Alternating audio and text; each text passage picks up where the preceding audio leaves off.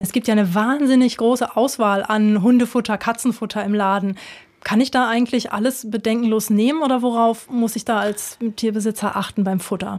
Tausend Antworten grundsätzlich bin ich, ähm, was Futter angeht, äh, ein relativ entspannter Tierarzt, sagen wir es mal so, weil für das gesunde Tier gilt, was er verträgt, ist auch gut für ihn. Wichtig ist, dass das halt ein ausgelegtes Futter ähm, sein muss, was für die alleinige Ernährung gedacht ist, also ein Alleinfuttermittel im Prinzip. Das heißt Dosenfutter oder Trockenfutter.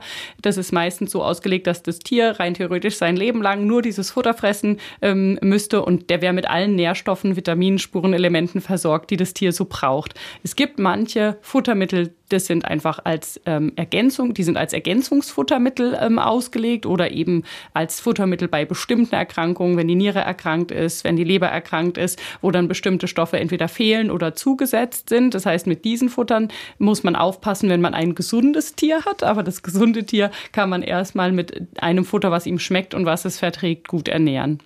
Jetzt gibt es ja auch so diesen Trend, dass man ähm, mit Rohfutter äh, füttert, gerade Hunde und ich denke auch Katzen. Barf heißt das dann. Genau. Was ist davon zu halten oder muss ich da auf was Spezielles achten? Ja, also grundsätzlich. Oder was ist das vielleicht? Sagen wir noch mal kurz, genau, was es genau also diese, dieses Barf ähm, soll tatsächlich an der Ernährung an der natürlichen Ernährung von Wölfen äh, anlehnen, also dass die wirklich einfach mit rohem Fleisch äh, bedarfsgerecht gefüttert werden.